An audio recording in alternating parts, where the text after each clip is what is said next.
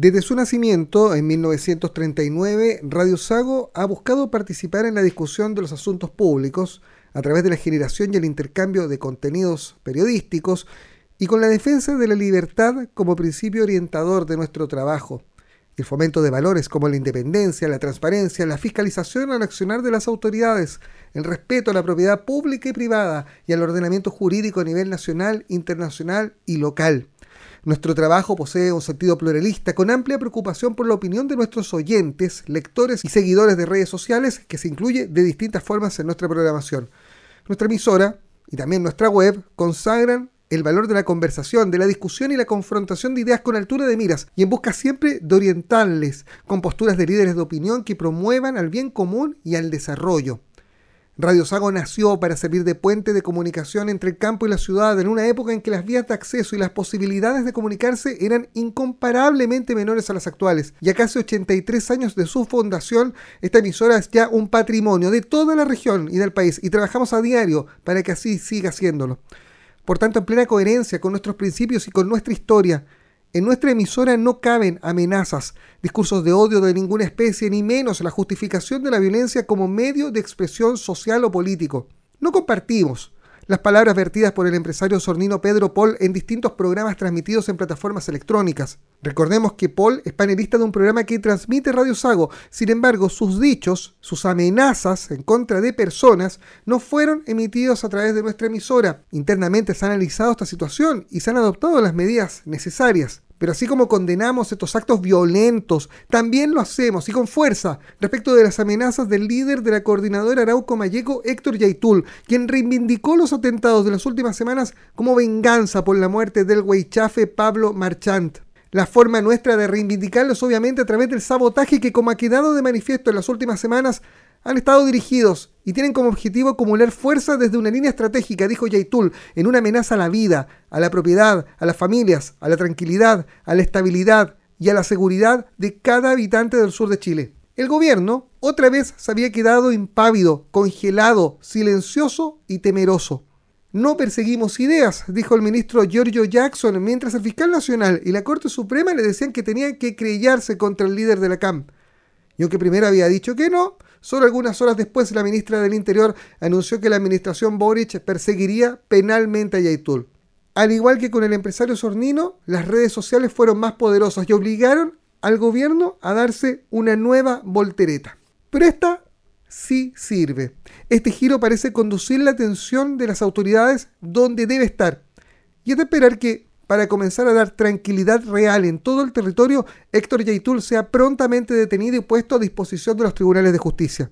Porque las amenazas, los discursos de odio, la xenofobia, en general la violencia, se atacan con las herramientas legales del orden judicial y constitucional vigente.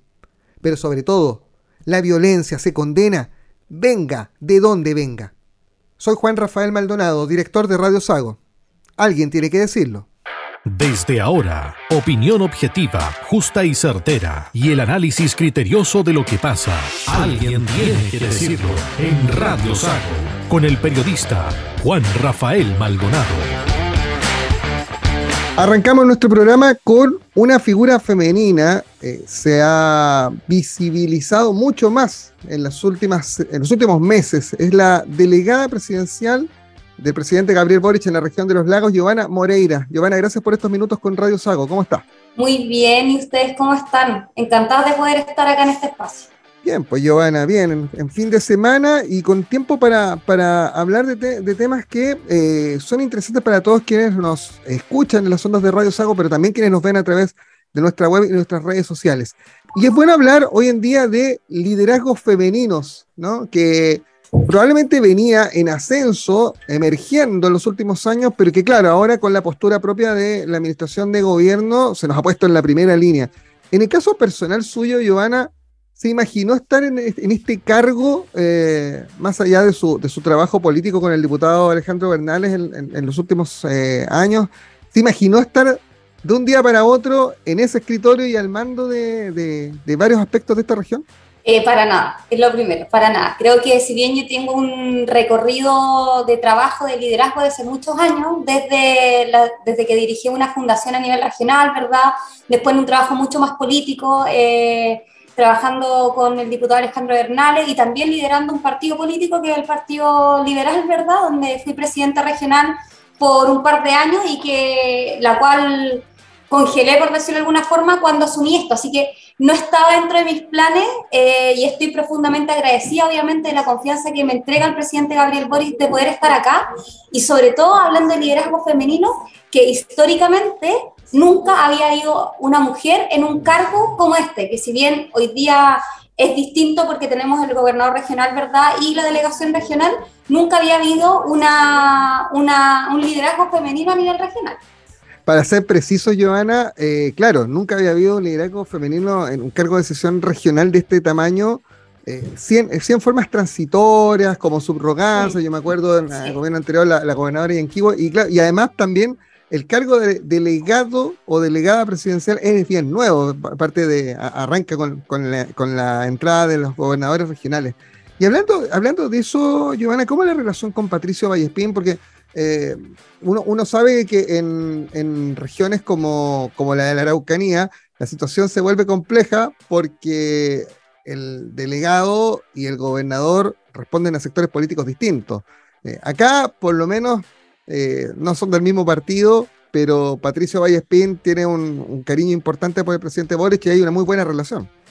Sí, yo creo que nosotros hemos ido construyendo una relación con el gobernador regional, ¿verdad? Con Patricio, eh, que justamente hay algo que tenemos en común y que fue lo que dejamos claro en, nuestra primera reunión, es que nosotros, para nosotros lo más importante es la región. Eh, poder responderle, ¿verdad? A los ciudadanos de nuestra región y que ese tiene que ser nuestro foco de trabajo. Eh, y desde ahí, claro, lo, bueno que tenemos nosotros hoy día que eh, el gobernador también es cercano al presidente, eh, es cercano incluso en algunas miradas que tenemos como gobierno. Entonces, desde ahí hemos establecido una relación y una coordinación de trabajo que nos permita ir llevando a cabo distintos desafíos en nuestra región. Giovanna, ¿qué es lo más fácil y lo más difícil de este cargo, digamos, como representante del presidente de la República en esta región? No sé si hay algo fácil en realidad, siendo bien honesta. Yo creo que eh, es bien complejo el día a día, eh, te lo decía así como antes de empezar esta, esta entrevista, que lo, más complejo es, es aprender a distinguir lo urgente de lo importante. O sea, como hacernos cargo de lo urgente, lo diario, pero también poder tener tiempo de, de ir viendo a futuro, la mirada más de futuro y de lo realmente importante. Y creo que eso ha sido un aprendizaje en estos más de cuatro meses, de poder ir generando ese foco. Y creo que, que, cada día se toman decisiones que son complejas. Eh, son muy, muy complejas, que afectan la vida de personas. Entonces, cuando uno tiene esa mirada, eh, tenemos que pensar muy bien, ¿verdad? Y ver todas las aristas antes de tomar cualquier decisión. Hablando, hablando de decisiones, Joana, le tocó eh, le tocó una, una, situación compleja hace solo algunas semanas que tuvo relación con estas tomas de, terrenos en, la ex línea férrea, ah, en el famoso Sendero de Chile, un lindo proyecto ese, pero que quedó en nada, eh, en, el sector de la costanera en Puerto Montt, para nuestro amigo de Osorno, una situación compleja porque hubo deslizamientos de terreno que pusieron en riesgo la vida de personas. Pero esas tomas las, las veníamos viendo hace rato. De hecho, en el gobierno anterior hubo acciones judiciales que no prosperaron porque al final el dueño de los terrenos, que es la empresa ferrocarril del Estado, nunca había ni siquiera proyectado realizar los desalojos que tenía que hacer, y eso permitió que, se, crecieran las tomas en esa zona eh, y, se, y se volvieran un problema ya de seguridad pública. Eh, en ese sentido, Giovanna, eh, ¿cómo se toman decisiones de ese tipo? Porque la lógica era que F desalojara, pero F no tomaba las decisiones y, ni, siquiera venía a las reuniones a Puerto donde ellos observaban muy a distancia lo que ocurría. Sí, mira, yo creo que aquí eso fue un, yo creo que esa decisión nadie la quería tomar, esa es la verdad. Eh, nadie se quería hacer cargo de realmente esta situación, pero aquí había algo central que era el peligro de pérdidas de vidas humanas. Y frente a eso nosotros nos movilizamos mucho antes de que ocurriera el primer deslizamiento. Eh, ¿Por qué? Porque había un informe del 2018 y desde antes de ser Magiomín que mostraba que ese lugar era uno de los principales eh, lugares de riesgo de remoción en masa que se llama, que son estos deslizamientos, ¿verdad?, que, que arrasan con todo un cerro. Y, y, justamente yo tuve una de las, no me acuerdo si fue el primer mes o el segundo mes de gobierno, que tuve una mesa que se llama de remoción en masa, donde con Cernagemín revisamos absolutamente todos los lugares donde había mayor peligro.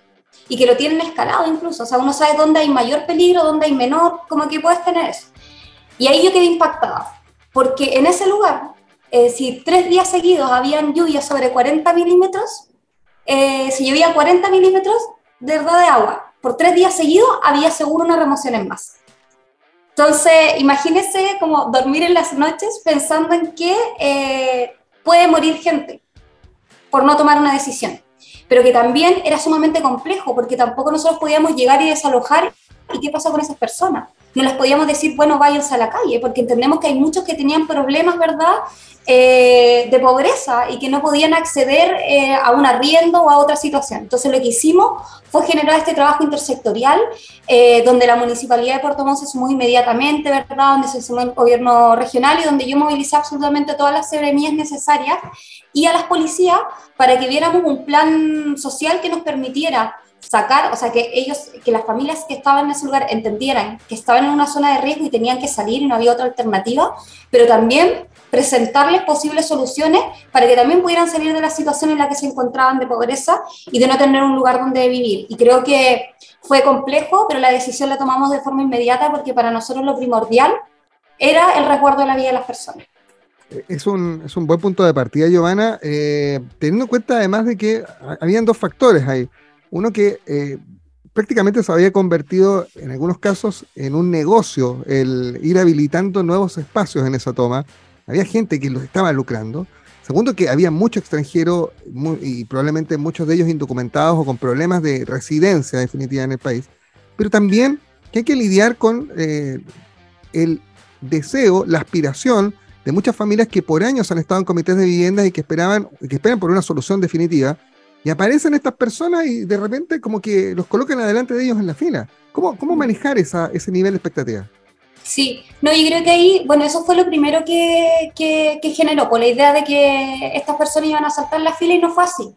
Nosotros tenemos unos llamados regulares de, para familias que se encuentran en campamentos catastrados y justamente el mismo venía haciendo un trabajo con este campamento en particular, ¿verdad? Que está catastrado y que está dentro de los llamados especiales que se hacen de, del área de campamentos de Servio. Entonces ellos entraron por vía regular y tienen que postular como vía regular.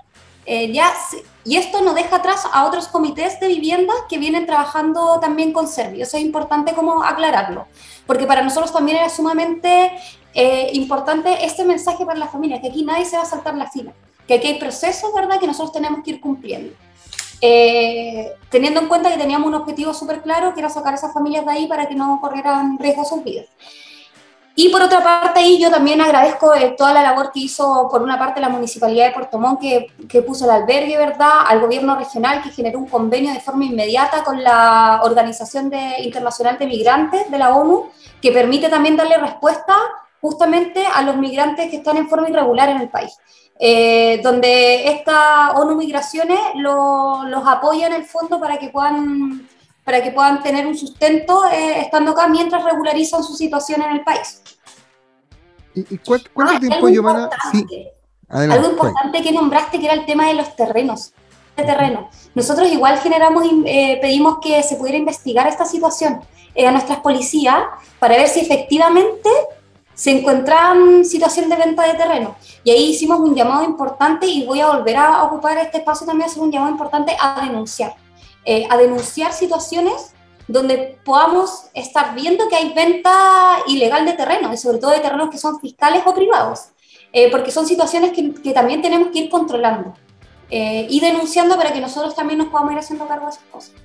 Oiga, delegada, fíjese que usted toca un tema súper importante respecto precisamente de la propiedad privada. Ha sido un tema la propiedad privada en los últimos meses, sin duda. y a usted le toca ser representante del presidente, pero también la primera funcionaria del Ministerio del Interior y Seguridad Pública en esta región. Entonces, desde, esa perspectiva, ¿cómo va a actuar usted en casos que no tengan que ver con extrema pobreza y vulnerabilidad, sino simple delito? ¿Qué pasa si, qué pasa si se producen de nuevo usurpaciones de terrenos, de viviendas? Eh, si viene gente se las toma por tomárselas nomás, por buscar una mejor oportunidad. Más allá, insisto, de temas de pobreza o o de reivindicaciones de comunidades indígenas, porque muchas veces hemos visto usurpaciones y tomas de terreno que no tienen que ver precisamente con un, con un territorio que esté en conflicto con una comunidad. Sí. Mira, yo creo que como hay que separar como aguas de, de, distintos temas, porque aquí tenemos tres temas. Uno que tiene que ver con los terrenos fiscales, otro que tiene que ver con la propiedad privada y otro que tiene que ver, ¿verdad?, como con, con el llamado conflicto que, que podamos presentar con, con, la recuperación de tierra y que nosotros ahí estamos llevando un plan súper importante con las comunidades eh, indígenas que tiene que ver con nuestro plan Buen Vivir donde nosotros ahí queremos tener una nueva forma de, de, relacionarnos, de comunicarnos, de poder conversar, de dialogar, para ir también haciéndonos cargo de una deuda histórica que es por parte de las comunidades. Otro tema que tiene que ver con seguridad pública, ¿verdad? Eh, que nos toca a nosotros liderar acá, justamente tiene que ver con los terrenos fiscales y privados. Y, que ahí yo vuelvo a hacer llamado a la denuncia. Eh, y aquí la, la acción no puede ser solo de que el Estado se haga cargo de ciertas cosas, sino los privados también. Ejemplo, nosotros hoy día tenemos, si hay un terreno privado que, que, se toma, el privado tiene que hacer una denuncia frente a carabineros, eh, donde tiene que además demostrar que es dueño del terreno con su título de dominio para que carabineros pueda tomar acciones al minuto. Eso es, esa es la operación que se hace. Con los terrenos fiscales es distinto, porque con los terrenos fiscales ahí nosotros, por ejemplo, somos los que accionamos los desalojos, no en el caso de los terrenos privados. Entonces muchas veces a nosotros nos sucede que eh, hay terrenos privados que son afectados, ¿verdad?, eh, por tomas o por otro tipo de situaciones y que esperan que el Estado genere una acción. Pero ahí lo que hay que hacer es, es la acción propia del dueño del terreno con el trabajo carabinero. Ahora, yo creo que aquí tiene que haber un, un trabajo mucho más preventivo. Eh, porque claro, cuando hay ausencia, cuando hay inacción, se producen estos problemas. Nosotros veíamos efectivamente que hace dos o tres años atrás, el, en esa ladera de Peyuco habían 10 personas, no 68 como ahora. Eh, lo que generó que nos demoráramos un poco más en el desarme de vivienda y todo el proceso, que fue un muy buen proceso y que lo llevamos a cabo bien, que fue una apuesta también que hicimos. Eh, pero eso hay que tener cuidado en la forma en que se hace. Entonces, ¿Cómo prevenimos eh, la toma de terrenos fiscales, la toma de terrenos privados? Eso es algo que tenemos que estar conscientes porque también nosotros vemos que muchas veces hay terrenos que están olvidados. Entonces están olvidados, nadie se hace cargo y ahí se produce esto y ya cuando estalla el problema es ahí donde tenemos que intervenir y ahí donde se nos generan otros problemas y cruces eh, sociales. Y desde aquí contarles que nosotros tenemos una política súper clara como de vivienda. Hoy día, de hecho, ayer estuve con el ministro Montes, estuvo en Chiloé primero, eh, después nos reunimos acá en Puerto Montt junto con la, con la ministra de Bienes Nacionales y estuvimos conversando largas horas sobre el plan de emergencia habitacional, que justamente eh, busca hacerse cargo de un problema que está también en el corazón de las tomas, que tiene que ver con la respuesta habitacional que le podamos dar a distintas familias en, en nuestra región en nuestro país. ¿Y se va a ejecutar proyectos de esta, de esta línea del gobierno en la región? Sí, eso fue lo que estuvimos conversando, cómo nos vamos a hacer cargo, porque aquí eh, hay que hacer un análisis regional. Eh, nosotros tenemos claro cuál es el déficit de vivienda en la región y que obviamente la respuesta que nosotros demos no nos vamos a hacer cargo 100% del déficit habitacional, pero queremos avanzar, avanzar lo máximo posible, bajar lo máximo el déficit. Eh, pero desde ahí hay un montón de cosas. Nosotros hablamos de un banco de suelos, por ejemplo, estatal. Y eso significa realizar todos eh, los, terrenos disponibles que tengamos hoy día para ver cuáles son aptos y cuáles no para construir vivienda. Pero también aquí tiene que haber un componente que va más allá de, la construcción de barrios, ¿verdad? Y la vivienda definitiva, sino también cómo va, vamos abordando el tema, por ejemplo, de los arriendos justos. Eh, ese también tiene que ser un tema que, que, abordemos regionalmente, sobre todo porque una de las cosas que hablábamos con el ministro y, y la ministra de Bienes Nacionales y el ministro de Vivienda era que también hoy día el Ministerio de Vivienda eh, genera el pago de subsidios de arriendo y, que puede alargarse mucho cuando los proyectos tienen problemas. Entonces ahí cómo también nosotros nos hacemos cargo de eso. Entendemos que hoy día hay un gran porcentaje de familias fuera de esto que arriendan. Entonces, ¿cómo vamos conversando esto y también saliendo solo de la lógica de la vivienda definitiva? Eh, ese es un tema que abordamos también profundamente y que da para largo y quizás podemos da para largo porque una entrevista hablar de, específicamente de esto. Giovanna, además, si nos podemos hablar de precios justos, nos vamos a meter irremediablemente en, en el texto de la propuesta de constitución, porque el, el, el, el término precio justo ha sido todo un, todo un tema. ¿ah? Eh, pero quiero volver un poco a, lo que, a la pregunta inicial. Eh, un poco resumiendo sus palabras, aquí hay una responsabilidad de los privados sin duda de resguardar sus propiedades y después de denunciar y demostrar que son dueños de una propiedad que eventualmente es usurpada. ¿Va a haber apoyo del gobierno entonces para desalojo en el sentido de no, no poner obstáculos eh, eh, respecto de la acción de carabineros, que es el que tiene que ejercer la fuerza en el caso de un desalojo? Si es que se, ojalá no se dé, pero si se dan casos de usurpación. Lo que pasa es que los carabineros frente a cuando les llega la orden judicial, ellos tienen que accionar. Lo que nosotros buscamos eh, y lo que hemos ido buscando y hemos ido conversando con, con los altos mandos de carabineros es tener protocolos claros es tener protocolos claros, ¿verdad? Que, que, permitan llevar acciones de buena manera y que no salgan, no se generen otra, otras circunstancias, ¿verdad? Eh, que ponen en riesgo como la integridad tanto de, los, de nuestras policías como de las personas. Entonces ahí, esa es como yo creo que la conversación que hemos ido teniendo de tener protocolos como claros en el tema. Joana, eh, hablemos de, de las próximas cinco semanas. ¿Ah? que, que, quedan hasta el, hasta el 5 de septiembre el plebiscito. Eh, hoy el gobierno está siendo objeto de una investigación formal por parte de una investigación especial por parte de Contraloría de, respecto de un supuesto eh, o un posible intervencionismo eh, de cara al plebiscito. Usted está a cargo del gobierno en esta región. ¿Cómo va a hacer para, para equilibrar el entendible deseo de los funcionarios nombrados por esta administración de favorecer a, a, una, a una instancia de las que están en juego la papeleta respecto de la labor que deben desempeñar. O hasta dónde, o, o más bien, ¿a qué hora termina eh, un funcionario de ser funcionario eh, para poder hacer acciones que le pueden eh, caber a cualquier ciudadano? Sí. Bueno, ahí me voy a hablar un poco, porque lo primero es que nosotros tenemos, claro, el deber de informar, de poder informar, eh, dejar todo para que las personas puedan decidir cuál será su opción el 4 de septiembre. Obviamente nosotros en el gobierno y cada uno seguimos siendo ciudadanos y cada uno de nosotros tiene una opción, que no la voy a nombrar por lo demás, pero tenemos todos una opción, ¿verdad? Y nos estamos informando para eh, poder también tener claro nuestro, nuestra opción el 4 de septiembre. Y desde ahí nosotros también nos regimos por lo que nos dijo Contraloría. Contraloría fue súper claro con respecto a lo que nosotros podemos y no podemos decir los que somos funcionarios públicos hoy día, y claramente que los funcionarios que tienen horario de trabajo pueden fuera de su horario de trabajo eh, realizar las actividades que, que quieran, ¿verdad? Que, ¿Y los que, no tienen horario? ¿Los que tienen artículo exacto. 22 o tienen viene, confianza? Exacto, y ahí viene una discusión que nosotros hemos, hemos estado conversando, de hecho lo conversamos en un minuto, que tiene que ver con la función crítica porque habemos muchos en el gobierno que tenemos una función crítica. Pero también Contraloría súper claro que el único que, que, tiene, que tiene su función 24/7 y jamás deja de, de ser funcionario es el presidente de la República. El presidente de la República es el único, ¿verdad?, que está 24/7, a diferencia del resto. Pero sí es una discusión que estamos teniendo, porque entendemos que nosotros tenemos que estar 24/7 a disposición. O sea, yo, yo tengo claro que si el día de mañana ocurre cualquier cosa en nuestra región a las 3 de la mañana, yo voy a estar. Pero también entiendo que soy ciudadana, ¿verdad? Y que tenemos derecho a, a poder, a, a, poder ejercer eh, nuestras opciones y relacionarnos, ¿verdad?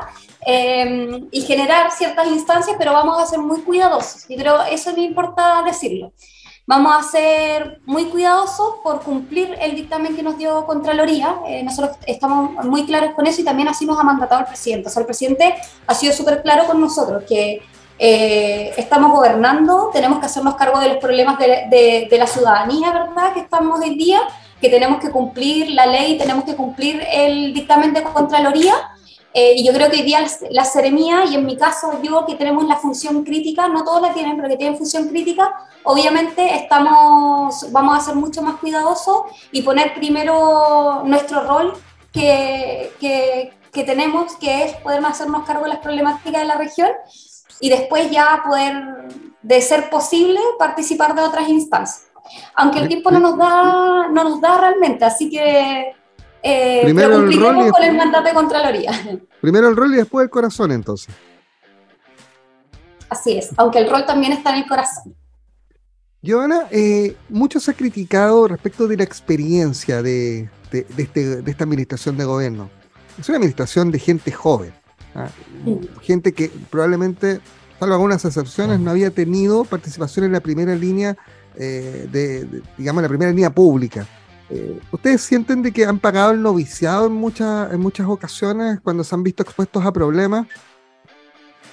Mira, no sé si pagar el noviciado, pero yo sí creo que hay muchos que no tenemos experiencia como en el gobierno, pero sí experiencia en otros espacios.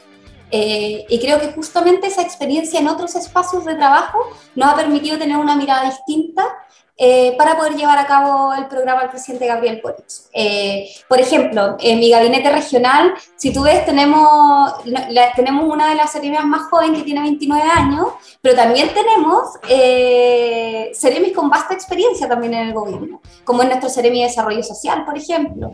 Eh, que él sí ha participado en otras, en otras instancias, como es el seremi de Justicia también. Pero también creo que lo que más rescato es que mm, esta diversidad que existe eh, en el gabinete no, nos permite tener distintas miradas frente a ciertos problemas que vamos enfrentando en la región y que nos permite también ver otras soluciones que quizás en gobiernos anteriores no los habían visto. Eh, y creo que esa es nuestra apuesta hoy día. Ahora, nosotros tenemos claro, eh, ya más de cuatro meses, tenemos claro que tenemos que aprender rápido. Eh, y eso hemos estado haciendo, aprendiendo rápido, ¿verdad? Y, trabajando, y trabajando intensamente para poder dar respuesta. Ah, porque se les ha dicho que son como alumnos en práctica, ¿ah? pero las prácticas duran tres meses en el ámbito profesional, ya llegan cuatro, y hoy día los problemas se van sumando, ¿no? Como las carpetas, se van, se, van llenando las rumas de, problemas a, los que hay que dar solución. La gente tiene muchas expectativas y no perdona eso. Sí, y yo creo que justamente, eh, sí, yo me voy a tomar las patas. Una, había mucha expectativa con respecto a lo que nosotros hacemos. Eh, ahí recalco, llevamos cuatro meses y nos hemos podido hacer cargo de distintas cosas y hemos también eh, hecho cosas que, que, no se habían hecho antes, que han sido de forma inédita y, sin querer que sean inéditas, eh, como cosas que creemos que se deberían hacer. Por ejemplo, una de las primeras cosas que propuse cuando asumí fue poder hacer gabinete gabinetes descentralizados, gabinetes en terreno. Entonces, el primer gabinete, de los primeros gabinetes sesionamos en Palena. Sesionamos en Palena y recorrimos el gabinete, con el gabinete completo recorrimos toda la provincia. Luego nos trasladamos a Chiloé, ¿verdad? Que ahí tuvimos que suspender por ciertas cosas y tenemos que volver. Ahora pronto vamos a estar en Osorno y eso nos permite, como cuerpo, ¿verdad?, de gobierno regional, poder desplegarnos y poder estar en terreno. Em, eso yo creo que es algo que valoro mucho. Y eso, otra característica que tiene nuestro gabinete regional es que la mayoría viene o, de, o ha participado activamente en movimientos sociales o en fundaciones o ha tenido eh, como trabajo directo con la ciudadanía, entonces son muy de terreno. Entonces, eso es bueno, como que está la pega administrativa, pero también entender que también a lo que nos ha pedido el presidente, poder estar en los territorios, ser cercano, y eso creo que es otra característica que tiene nuestro, nuestro gabinete regional. Eh, la conversación... Además de ser, además de ser mayoritariamente de mujeres. Yo, yo, le iba a decir, Suyona, el, el tiempo siempre es tirano porque podríamos estar conversando mucho más rato, eh, pero quiero preguntar respecto de, la, de, esta pregunta inicial. Eh, este es un gobierno que se ha manifestado feminista, ¿ah? eh, entre otras cosas. ser feminista no es lo mismo que ser femenino, que son cosas absolutamente distintas. Eh, el diccionario lo dice. Eh, también se ha hablado mucho del empoderamiento, términos como la paridad se han ido instalando con el correr, no ahora, sino vienen hace rato, estando sobre la mesa de discusión. sin duda que los liderazgos femeninos llegaron para quedarse, pero ¿Usted de la idea de que tengan que ser con escaños reservados o con paridad absoluta? Se lo pregunto porque en las últimas experiencias eleccionarias eh, hemos visto que sencillamente por los criterios de paridad hay autoridades que son electas o instaladas en un cargo con menor votación que otras y ahí la democracia tiene un problema. Eh, ¿Hasta dónde llega este avance y este, y este tema de la paridad? O sea, basta con con esta, esta gran cantidad de nuevas líderes mujeres que sin duda que se han tomado eh, las posiciones eh, de privilegio. Eh, ¿Basta con eso o hay que ir asegurando todo, abrochando y amarrando para que las mujeres puedan tener el espacio? Sí, creo que, ya, lo primero sí, nosotros somos un gobierno feminista y para poder plasmarlo en el día a día son varias cosas. Lo primero es que nosotros tenemos un gabinete que, que buscamos que sea paritario. Eh, y que hoy día hay más mujeres eh, que hombres. De hecho, somos 12 las mujeres que somos parte del gabinete y, 10 varones. Eh, y desde ahí también poder, porque ¿qué es lo importante de ser un gobierno feminista? No es solo, obviamente, la presencia de mayores mujeres en espacios de poder donde antiguamente no se daba, sino que también tiene que ver con la mirada del enfoque de género que nosotros les vamos a entregar en todas las políticas públicas regionales. Y es lo que hemos llevado a cabo hace unas semanas atrás. Eh, de hecho, firmamos eh, un compromiso que va a llevar a cabo la Seremía de Mujer y Equidad de Género de la transversalización del enfoque de género en absolutamente todas las políticas públicas regionales. Eh, y ese es un compromiso que también toman todas las seremías y todas las direcciones regionales, en tu trabajo que vamos a empezar a hacer. Además de que en este enfoque de género también lo incluimos en la seguridad. Por ejemplo, nosotros sesionamos eh, para armar nuestro plan de seguridad pública, ¿verdad? Eh, 2023. Y ese plan de seguridad pública va a también tener un enfoque, un enfoque de género y eso implicó que tengamos como nueve integrantes en la comisión la Seremía de Mujer y Equidad de Género. ¿Qué nos permite a nosotros eso? Tener una mirada completamente distinta y abordarlo de otra perspectiva. ¿Por qué? Y aquí vengo con la paridad porque yo sí soy, soy, soy de, la, de las autoridades y de las personas que también han luchado por esto. O sea, nosotros venimos de los movimientos feministas, muchas de las que estamos hoy día acá, y lo que empujamos justamente fue ir eliminando estas brechas que existen. La paridad lo que nosotros nos permite es que realmente las mujeres podamos estar representadas en los espacios de poder, porque por sí solo no se da por más capacitadas que estemos, por más que participemos activamente, hay todavía brechas que nos impiden llegar a ciertos espacios. La paridad nos permite eso. Y hoy día la paridad nos ha permitido normalizar que las mujeres estemos en, en cargos de, de, poder, ¿verdad? Y normalizar que lo podemos hacer igual o incluso mejor que un varón en un puesto de poder. Eh, eso no, es tan, no era tan normal hace dos o tres años atrás pensar que eh, antes de hablar de paridad, nosotros recién en, no sé, en el Congreso podíamos ver un 20, un 22% de representación de mujeres. A pesar que si tú bajas a, agrupaciones de mujeres, o incluso si, cuando hablábamos de vivienda, los comités de vivienda, ¿quiénes son las dirigentes? Mujeres, la mayoría mujeres. Eh, si vas a cualquier parte, ¿dónde están las mujeres? Pero siempre llegábamos a cierto nivel y ya no podíamos acceder a nada más, ¿verdad? Entonces, eso nos permite la paridad eh, nos permite ajustar una desigualdad que tenemos nosotros frente a los varones en la sociedad. Y que eso se ve reflejado en distintas partes y se ve también reflejado en las políticas públicas. Es por eso que, por ejemplo, nosotros, eh, dentro del, del, plan Chile Apoya, de cual hemos estado contando distintas de reactivación económica, impulsamos la extensión del postnatal parental, por ejemplo, porque entendemos que ahí hay brechas y hay brechas que nosotros tenemos que ser capaces de acortar. Por ejemplo, en pandemia, para poner otro ejemplo, en pandemia las mujeres fueron las que se tuvieron que replegar para el cuidado de los niños, niñas, adolescentes y también personas muchas veces a la tercera edad postrados. Y retrocedimos casi 10 años en lo que habíamos conquistado en, en el mundo laboral. Porque todavía se entiende que esas labores son de las mujeres, cuando son labores que deberían ser compartidas, pero las seguimos haciendo nosotros. Entonces, el enfoque de género nos permite ajustar esas desigualdades que vivimos hoy día y tener absolutamente los mismos derechos, eh, hombres, varones y mujeres, y poder vivir en una sociedad mucho más, más equitativa y más igualitaria. ¿Qué pasa? Lo que pasa, Giovanni, es que... este tema, No, sin duda, y seguro vamos a tener una nueva conversación para, para hablar solo de este tema. Hay temas culturales probablemente que van a demorar muchísimo en nudos que se va a demorar muchísimo en, soltarse, ¿no? Sin duda que hay que lograr que esto se pueda dar naturalmente. Como usted lo dijo, que no sea sorpresa, ¿ah? que no mm, sea una gracia que una mujer llegue a un puesto de poder, sino que lo haga por sus propios méritos. Y muchas veces sabemos que mujeres con los mismos méritos no tienen las mismas oportunidades, pero por un tema cultural, derechamente de sociedad.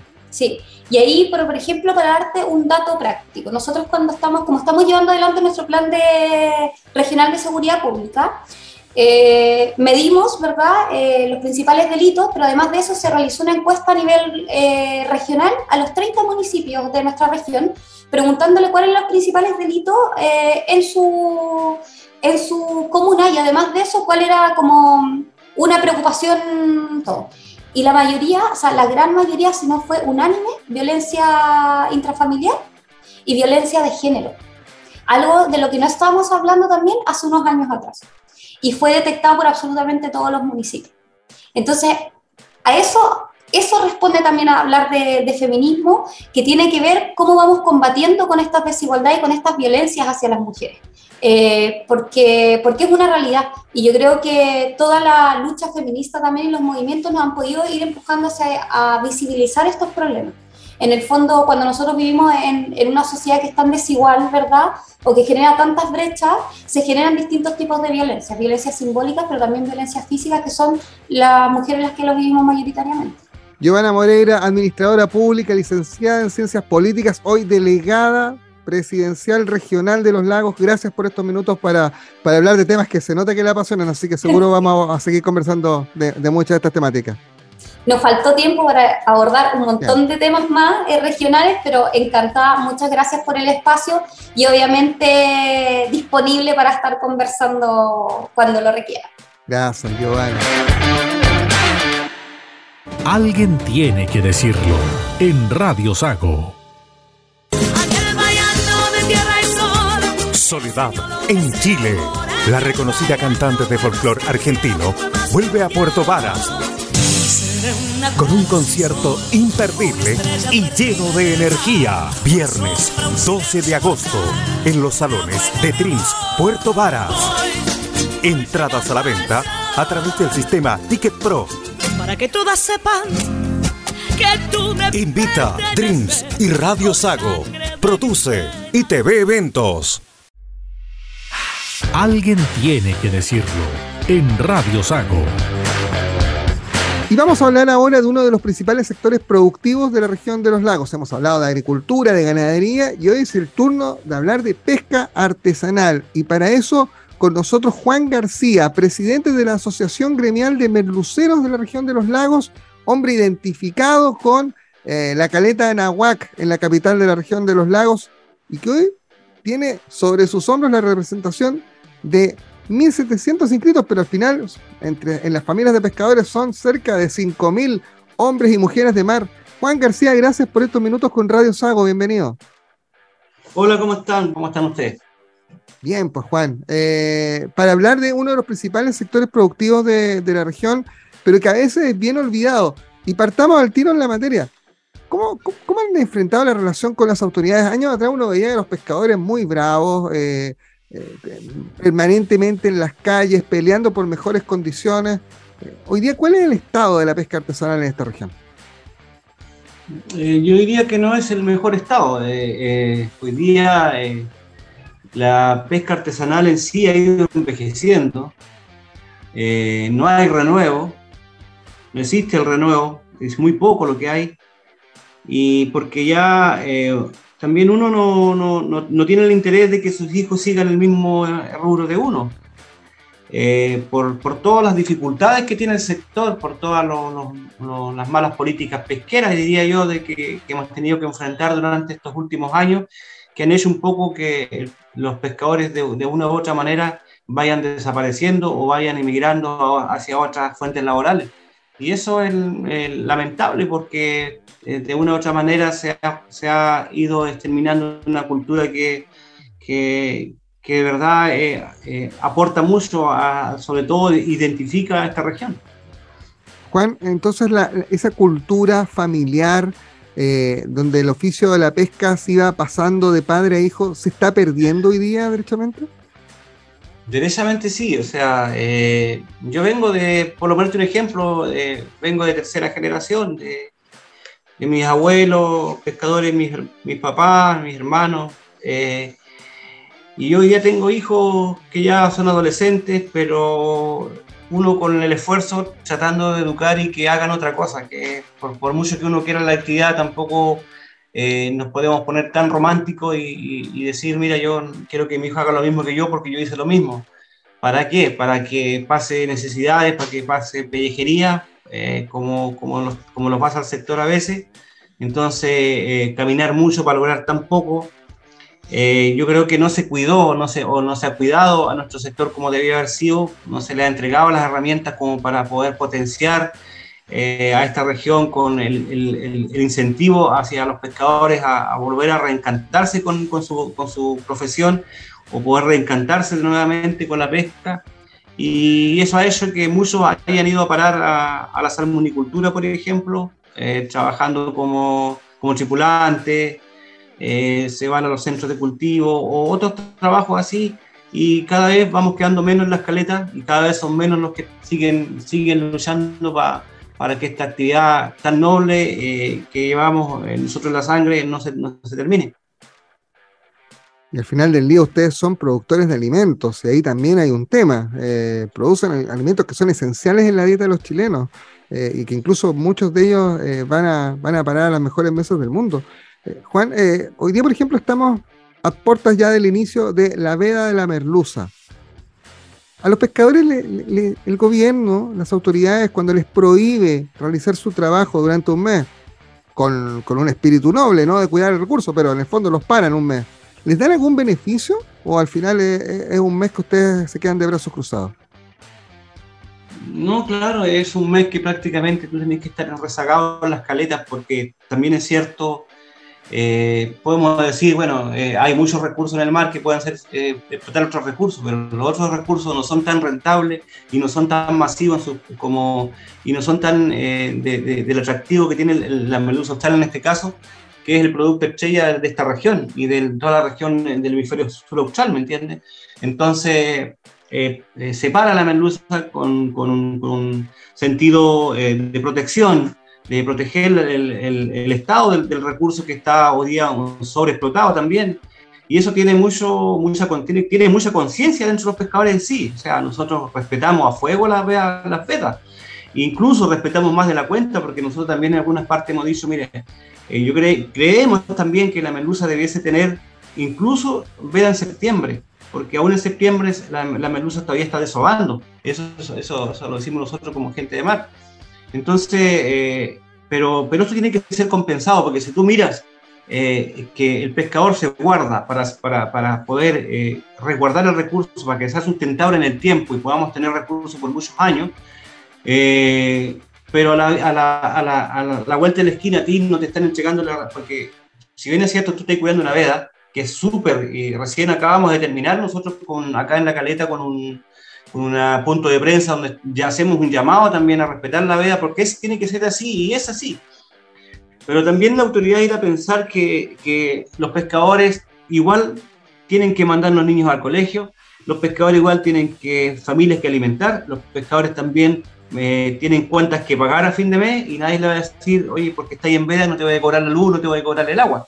Eso se sigue pagando. Entonces, yo creo que ahí donde, donde y más eh, que la autoridad entienda que también hemos venido de un tiempo que usted, usted mismo lo han palpado, o sea, eh, aquí no estamos inventando nada, o sea, hemos tenido un, un, invierno que ha sido feroz, que ha sido demasiado duro este invierno. Entonces, nosotros dependemos del tiempo. Y si hay mal tiempo, no hay pesca. Si hay mal tiempo, no hay productividad. Entonces venimos de una época bastante complicada, yo diría yo, bastante eh, que se ha agudizado la, la, la escasez de, de, de, de, cosas en el sector.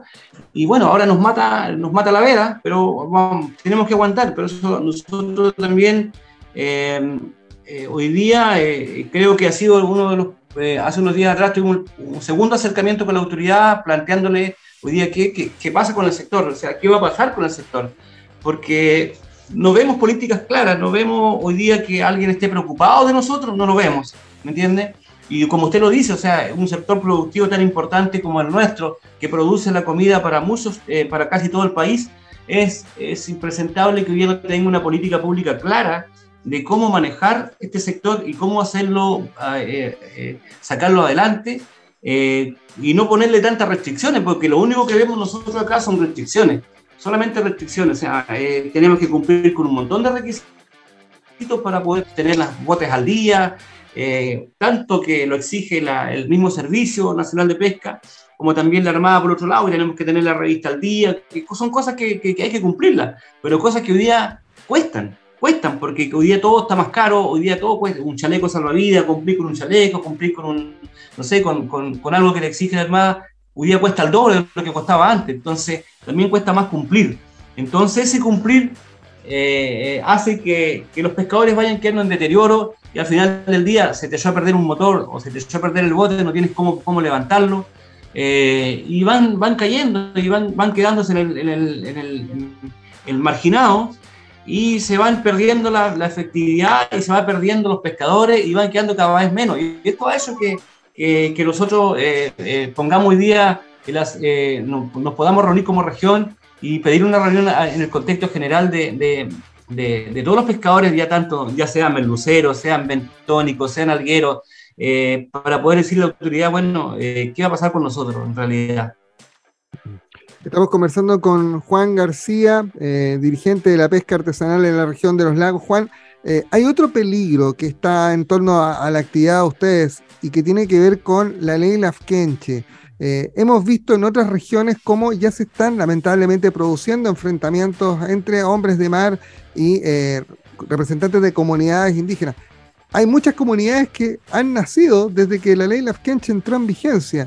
Y uno mira el mapa de las solicitudes de, estas, comunidades en la región de los lagos y sin duda que está en amenaza eh, el trabajo de, la pesca artesanal. ¿Qué camino están siguiendo ustedes respecto de, la ley Lafkenche en, en este territorio?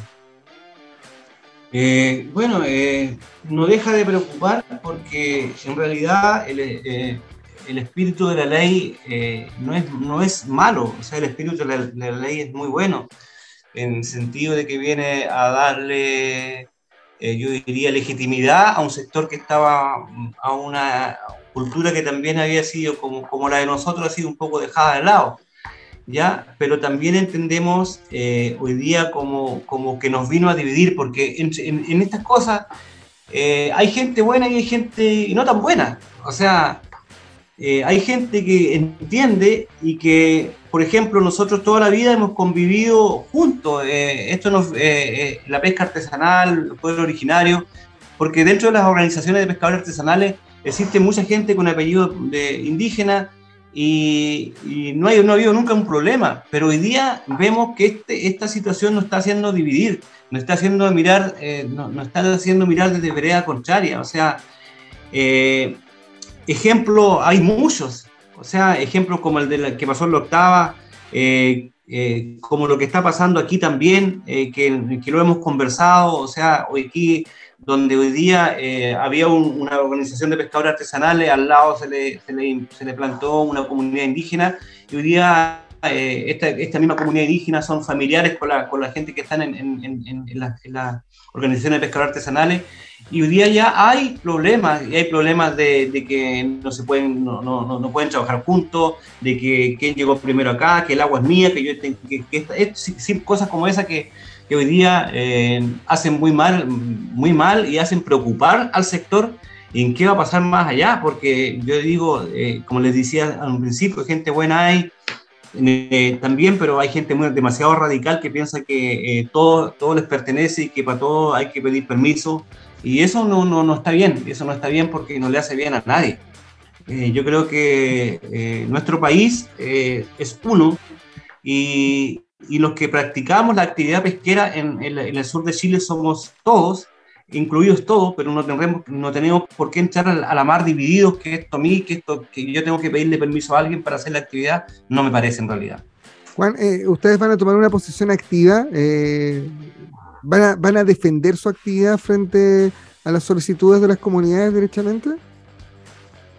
Eh, nosotros estamos en conversaciones con varias eh, comunidades y podemos decir que hemos tenido eh, éxito en las conversaciones porque en algunos casos como los nuestros, por ejemplo, le puedo mencionar a Nahuatl, le puedo mencionar a, organizaciones de la, isla Tenglo, que son las más cercanas a, a nosotros, que han tenido algún problema de solicitud de, alguna concesión, en las, eh, las comunidades indígenas han, han, han, desafectado inmediatamente estas concesiones de, de, la pesca artesanal y de la miticultura, ¿ya? Y, y han podido seguir su trámite normal de, de, lo que estaban pensando hacer las, las, las, organizaciones de pescadores. Por lo tanto, en ese sentido, nosotros hemos caminado bien, ¿me entiendes?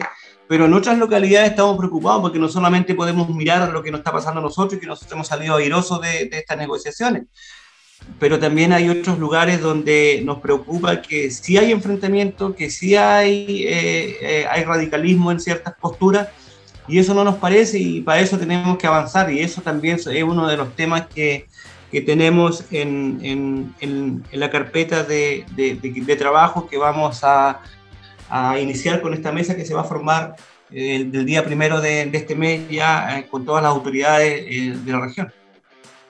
Y ojalá que esa mesa les dé luces, ¿no? Les dé seguridad, que es lo que más necesita eh, cada uno de nuestros amigos pescadores. Juan, han sido meses súper complejos, de mucha discusión, que esperamos tenga una pausa y un nuevo impulso a partir del plebiscito del 4 de septiembre. ¿Cómo está el mundo de la pesca artesanal respecto de esta propuesta de nueva constitución? ¿La apoyan? ¿Tienen dudas? ¿Cómo han visto todo este proceso? Lo hemos visto, eh, yo creo que, yo me, he tocado ver hartas cosas en mi, trayectoria como dirigente, pero lo que veo ahora es un grado de, informarse que no lo había visto antes. De hecho, eh, a mí mucha gente me pregunta, eh, presidente, ¿podemos conseguir esto? ¿Puedes conseguir un borrador para poder estudiarlo? Quiero votar informado, quiero saber de esto. Eh, quiero saber de estas otras cosas que muchas veces uno también eh, tiene sus dudas, porque yo también he leído el borrador y, lo he leído, y a veces cuesta entender los artículos. Entonces uno tiene que preguntar, eh, formarse una idea. Cuando nosotros fuimos y votamos por una, por una nueva constitución para que fuera más, más justa y equitativa, nosotros siempre pensando en el bienestar y el bien común de todos. O sea, aquí no deben haber chilenos de primera y segunda categoría. Yo pienso que este es un país que, en el cual tenemos que cuidar, proteger y, velar porque los derechos de todos sean de, igual forma, ¿me entiendes?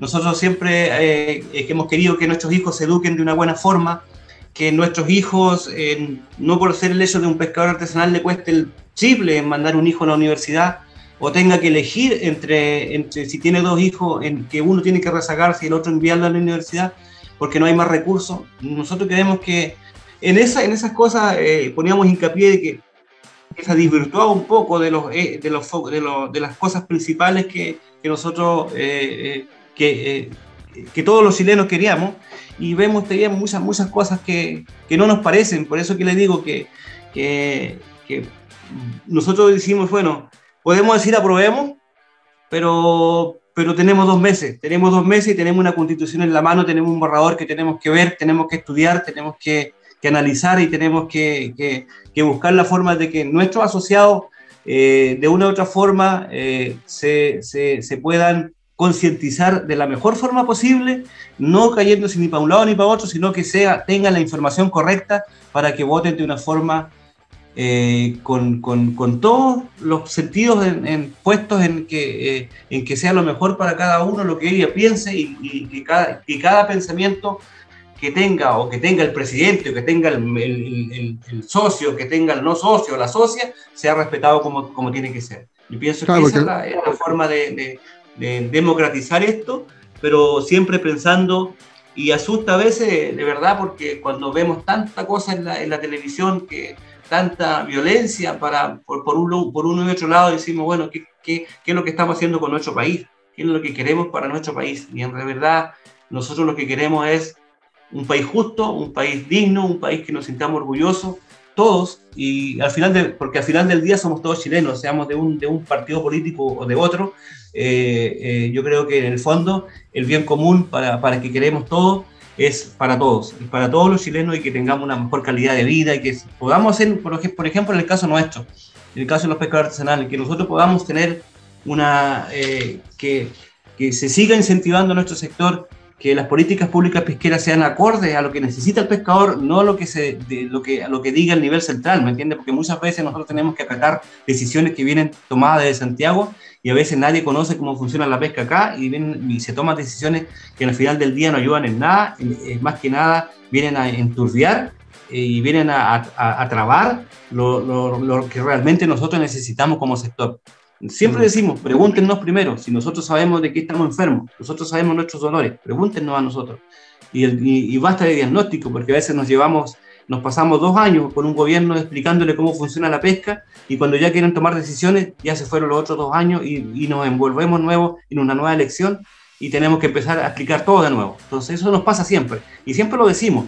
Sea, no, no podemos, no, no, no, podemos empezar todos los años explicando que, que los peces nadan, que los peces eh, migran, que los peces esto, que los peces esto otro, y explicándole para, para, tomar decisiones que al final del día son erradas y no lo toman en conjunto con el, con el sector, sino lo toman entre cuatro paredes. Y eso es lo que, lo que a nosotros a veces nos molesta y por eso que para nosotros eh, esta mesa, bueno, es una de las tantas mesas que ha tenido la pesca artesanal durante muchos años.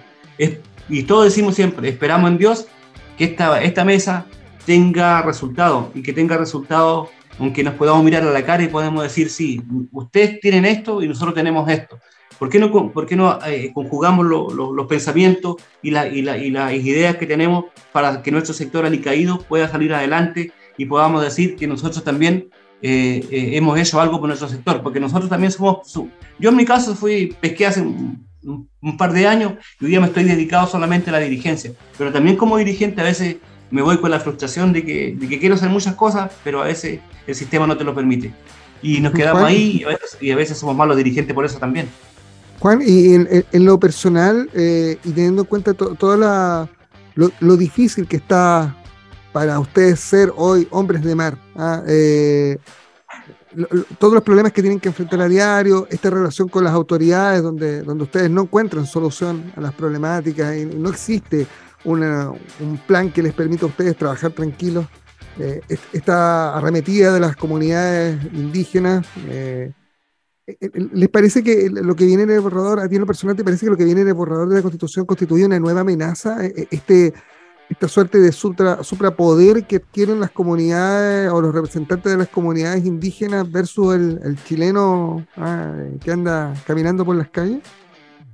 Sí, yo creo que se, reconocer, eh, reconocer a, una, a una cultura que ha sido ancestral eh, no tiene ni nada de malo. Y de eso tenemos que reconocer y sentirnos orgullosos de que nosotros venimos de, de, esos orígenes.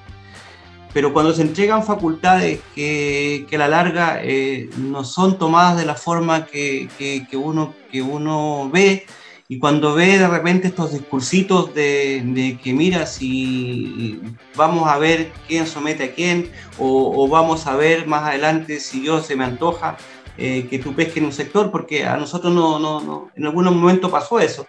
Eh, en alguna reunión por ahí se dijo, bueno, hoy día yo quiero ir a pescar al Golfo de Ancú, pero bueno, tengo que pedirle permiso a la, comunidad que está allá y, si ellos no están de acuerdo no, no, podemos ir a pescar. O sea, eso, eso ya es eh, es lo, que, eh, lo preocupante de, este tema.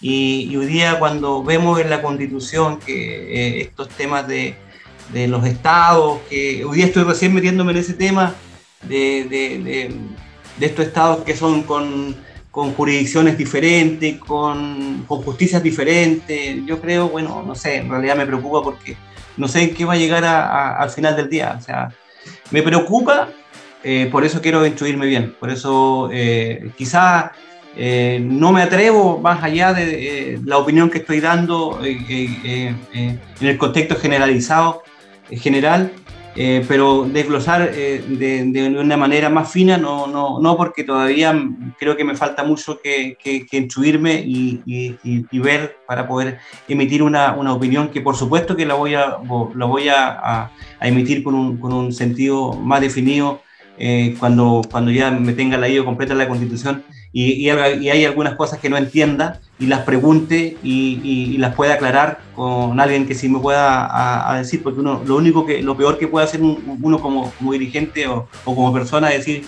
yo me la sé toda aquí, aquí voy y yo soy el que se la sabe, yo no, en ese sentido no, o sea, no, no, no, no puedo. Juan García, presidente de la Asociación Gremial de Merluceros de la región de los lagos, imagínense, representa pescadores de Gualeguay, de Palena, de Caleta Estaquilla, de Calbuco, de Puerto Montt, ¿ah? más eh, de 1.700 eh, pescadores, hombres, de, hombres y mujeres de mar inscritos en esta Asociación Gremial de Merluceros, hoy conversando con nosotros en Radio Sago. Gracias Juan por estos minutos. No, gracias a ustedes, gracias a ustedes por darme la oportunidad de, bueno, de transmitir estas cosas y de plantear lo, mal que está el sector hoy día y bueno, y si no fuera por ustedes también esto no se va a conocer, así que altamente agradecido. Opinión objetiva para que sepas lo que está pasando. Alguien tiene que decirlo en Radio Sago. No hay tiempo para más, nos encontramos la próxima semana. Gracias por escucharnos. Has escuchado opinión objetiva, justa y certera y el análisis criterioso de lo que pasa. Alguien tiene que decirlo en Radio Sago. Las opiniones vertidas en el programa que acaban de escuchar son de exclusiva responsabilidad de sus emisores y no representan necesariamente el pensamiento de Radio Sago o de la Sociedad Agrícola y Ganadera de Osorno AG.